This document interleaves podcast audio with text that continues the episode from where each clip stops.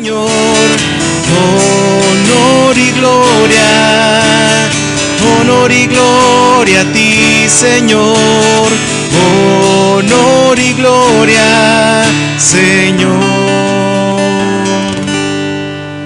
El Señor esté con ustedes. Lectura del Santo Evangelio según San Marcos. En aquel tiempo Jesús tomó aparte a Pedro, a Santiago y a Juan, subió con ellos a un monte alto y se transfiguró en su presencia. Sus vestiduras se pusieron esplendorosamente blancas, como un- con una blancura que nadie puede lograr sobre la tierra. Después se les aparecieron Elías y Moisés conversando con Jesús. Entonces Pedro le dijo a Jesús, Maestro, qué a gusto estamos aquí. Hagamos tres tiendas, una para ti, otra para Moisés y otra para Elías. En realidad no sabía lo que decía porque estaban asustados. Se formó entonces una nube que los cubrió con su sombra, y de esta nube salió una voz que decía, Este es mi Hijo amado, escúchenlo. En ese momento miraron alrededor y no vieron a nadie sino a Jesús, que estaba solo con ellos. Cuando bajaban de la montaña, Jesús les mandó que no contaran a nadie lo que habían visto hasta que el Hijo del Hombre resucitara de entre los muertos. Ellos guardaron esto en secreto, pero discutían entre sí qué querría decir eso de resucitar de entre los muertos. Palabra del Señor. Pueden sentarse un momento. El día de hoy la liturgia nos pone en escena una virtud muy importante en nuestra vida, que es la vivencia y el tener sólidamente bien calcado en nuestro corazón la virtud de la fe. Escuchábamos en el, en el Salmo 115 hace un momento, siempre confiaré en el Señor. Qué difícil es esto, llevarlo a la práctica en el día a día. Dice el salmista, aún abrumado de desgracias, siempre confiaré en el Señor. No es nada fácil, no es nada fácil confiar en Dios, aún abrumado de desgracias, aún abrumado de enfermedades, aún abrumado de carencias, aún abrumado de dificultades, aún abrumado de problemas, aún abrumado, y cada quien ponga lo que quiera, qué difícil es confiar en Dios. No es nada sencillo. Sin embargo, hoy encontramos algunas pinceladas en la Escritura que nos pueden ayudar a confiar en Dios. Vemos en la primera lectura cómo el Señor le pide a Abraham no una cosa sencilla, sino le pide una demostración heroica de su fe. Abraham es probado de manera heroica. Dios le pide lo más hermoso y sagrado que tenía, su hijo. Qué difícil, qué difícil. Algunos de ustedes han tenido la dura y amarga experiencia de haber perdido un hijo.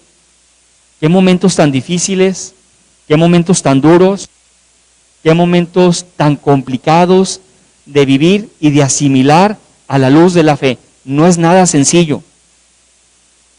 Aquí lo leemos en un segundo, pero detrás de esto hay una carga emocional, sentimental, humana, muy difícil de manejar. Sin embargo, vemos cómo Abraham, desde el primer momento, no cuestionó a Dios, se abandonó en sus manos. Por eso Abraham lleva el título de Padre en la fe. Y es nuestro Padre en la fe, en una demostración de fe heroica. Y al final de la primera lectura vemos esas palabras de Dios para Abraham tan hermosas, esa bendición sagrada. Será abundante tu descendencia y por ti serán bendecidos todos los pueblos de la tierra. Por la fe de aquel hombre participamos nosotros hoy de una bendición hermosísima, que es la bendición de la revelación de Dios a nosotros. Gracias a la fe de Abraham, Dios inicia un proceso de revelación. Dios inicia un proceso de acercamiento. Dios inicia un proceso de reconquista de ese hombre que había cometido aquel antiguo pecado y Dios inicia un proceso de rescate, de sanación y de curación. Gracias a la fe de un hombre, como veremos también muchos siglos después, gracias a la fe de una mujer que supo decir que sí, se encarna el Hijo de Dios, gracias a la fe de María. Hay un hombre grande en el Antiguo Testamento que es Abraham, hay otro hombre, hombre, hombre grande en su fe que es José, y hay una grande mujer que es María. Hombres que han pasado a la historia de nuestra fe, no por sus cualidades, no por todo lo que hicieron, sino pasaron a la historia por la hermosura y la solidez con la que supieron enfrentar las contrariedades de la vida. Hoy nosotros también tenemos esta oportunidad, Dios nos está brindando una oportunidad con esta pandemia y con tantas situaciones complejas que estamos viviendo, de demostrarle a Él y de demostrarle a los demás de qué estamos hechos. ¿Estás hecho de gelatina o estás hecho de hierro? ¿Estás hecho de azúcar que con una gotita de agua te deshaces o estás hecho de hierro y sabes enfrentar las cosas de la vida como llegan, sin caerte ni derrumbarte? Y hay pruebas duras, ¿eh? Hay pruebas muy duras, pero fíjense la segunda lectura qué hermosa es dice San Pablo a los romanos, caminemos con esperanza, porque el Hijo de Dios murió, es decir, nos da también la oportunidad de participar de la pasión, pero acordémonos siempre que resucitó por nosotros. Jesús es un gran amigo de aquellos que pasan pruebas en la vida porque Él también fue probado. Jesús es un gran amigo de aquellos que saben torear a la vida y no que la vida los torea a ellos, porque el Señor también supo torearla y venció en la cruz el pecado, venció en la cruz todo el mal y resucitó. Aprendamos nosotros a cargar con esta cruz y esto es lo que Jesús les enseña a Pedro, a Santiago y a Juan en el Tabor. El momento de la transfiguración es un momento hermosísimo. Aquellos discípulos que suben con Jesús al monte presencian en un instante toda la historia del pueblo de Israel. Toda la historia del pueblo de Israel en aquellos dos personajes que acompañan a Jesús, Moisés y Elías. Toda la ley y todo el mensaje profético se resumía en aquellos dos personajes, centrales y modelos en el pueblo de Israel. Pero fíjense lo que sucede en el Tabor.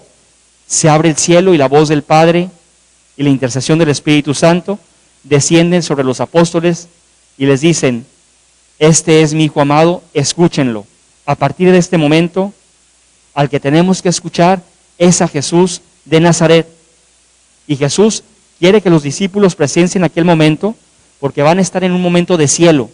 Lo que se vive en el Tabor fue algo hermosísimo y algo increíble para que Pedro, que tenía una personalidad difícil, que tenía una personalidad complicada, que era un hombre rudo y silvestre, como muchos de nosotros, porque somos rudos y silvestres, y espontáneos y cabezones.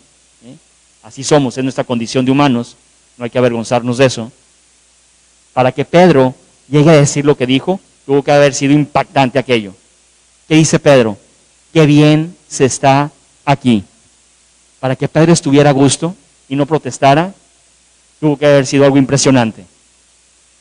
Qué bien se está aquí. ¿Qué fue lo que vivió Pedro en aquel momento? Vivió un momento de paz que no se puede describir en la tierra. Eso es el cielo. ¿Cuántas experiencias se han contado y se han narrado y han compartido las personas que han hecho una experiencia de la muerte y luego regresaron? ¿Qué es lo que todos dicen y en qué es en lo que todos coinciden? Que el más allá y el cielo es un lugar de paz, es un lugar de serenidad, es un lugar de ausencia de problemas, es un lugar de ausencia de oscuridad, es un lugar de luz. ¿Por qué? Porque se goza de la gracia de Dios. Y eso es lo que Jesús quería que experimentaran los apóstoles. Para dejarles bien claro, la vida es complicada y la vida no es estar en el tabor.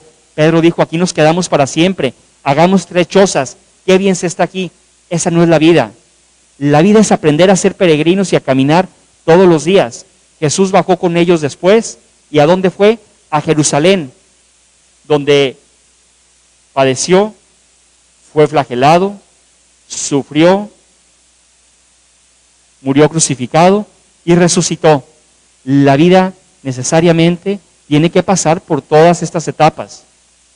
A veces sentimos que la etapa de la pasión es más dura. A veces sentimos que la etapa de la crucifixión es más, real en la vida. Ten paz. Si estás con el Señor, puedes experimentar esta paz de la que gozaron los apóstoles en el Tabor. Yo les invito a que en este domingo y en estas semanas de cuaresma, en la que nos hemos propuesto una cosa, hacer una peregrinación de regreso a los brazos del Padre, como regresó el Hijo pródigo, como regresó aquel leproso a agradecerle a Jesús, regresemos muchas veces a los brazos del Señor, a experimentar esta paz que solamente Él da. Y la voz del Padre fue contundente, este es mi Hijo amado, escúchenlo a Él. No tenemos paz porque escuchamos otras cosas. ¿A quién le das voz en tu vida? ¿Qué es lo que escuchas en tu vida? ¿Qué es lo que más escuchas en tu vida? Pregúntate, ¿escuchas a Dios? ¿O escuchas y cada quien ponga lo que quiera? A veces me llama la atención cómo muchos movimientos, incluso dentro de la iglesia, y cómo muchas personas se fanatizan un poco con el santo o con el fundador de tu movimiento. Fanatízate con Jesús. Los demás son modelos de vida igual que nosotros, por muy santos que sean, son personas humanas que vivieron de una manera hermosa y heroica su vida cristiana, pero el modelo es Jesús. Nadie suple a Jesús, por más increíble que haya sido. Por eso vienen las decepciones en la vida. Y por eso vienen las decepciones en la vivencia de nuestra fe, porque nos encandilamos de las personas. Cuando la persona no es lo que tú creías o lo que tú esperabas, viene el sopetón en cemento además, para que te descalabres a gusto. Sigue a Jesús. Con Jesús nunca nos vamos a equivocar. Y el Padre lo sabía. Por eso nos dice, escúchenlo. Hagamos este ejercicio de escuchar a Jesús. No nos confundamos. A veces nos distraemos con cantidad de novenas, estampitas y colguijes que nos mandamos y nos reenviamos por el WhatsApp. Yo soy el más adicto a reenviar. Pero todo eso nos tiene que llevar a encontrarnos con Dios, a encontrarnos con Jesús y hacer esta experiencia de paz del tabor. En estos tiempos de pandemia, en esta situación que estamos viviendo, yo creo que todos necesitamos mucha paz.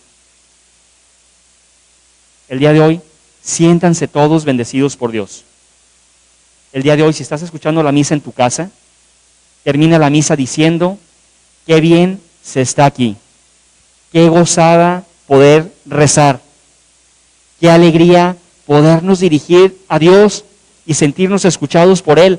Es un privilegio. Y si viniste a la iglesia, siéntelo muy cerca de ti. Que nadie se sienta lejos y apartados de Dios. Padre, es que yo soy muy pecador, muy pecadora. Ese es tu problema, pero Dios te ama muchísimo. No te etiquetes ni te castigues, porque Dios no lo hace contigo. Dios quiere que te sientas querido, querida y amada por Él. Dios vino a rescatarnos. Dios vino a encontrar a aquellos que necesitamos misericordia. Sigamos nuestro itinerario cuaresmal haciendo este ejercicio de encuentro con Jesús y haciendo este ejercicio de llenar en el monte Tabor nuestro corazón de paz. Aprendamos a subir con Jesús para poder después bajar y seguir caminando en la vida con la frente en alto. Así sea. Nos ponemos de pie. ¿Creen en Dios Padre Todopoderoso, Creador del cielo y de la tierra? ¿Creen en Jesucristo, su Hijo único y Señor nuestro, que nació de la Virgen María, padeció, murió por nosotros, resucitó y está sentado a la derecha del Padre? creen en el Espíritu Santo, en la Santa Iglesia Católica, en la comunión de los santos, en el perdón de los pecados, en la resurrección de los muertos y en la vida eterna. Hermanos, esta es nuestra fe, esta es la fe de la Iglesia que nos gloriamos de profesar en Jesucristo nuestro Señor. Amén. Elevamos al Señor nuestra petición por todos los enfermos, por todas aquellas familias que han perdido algún familiar. Encomendamos a todos nuestros seres queridos que han fallecido. Pedimos también para que el Señor a nosotros nos dé la gracia de sentirnos siempre acompañados y bendecidos por Él. Se lo pedimos al Señor, te lo pedimos, Señor. Pueden sentarse.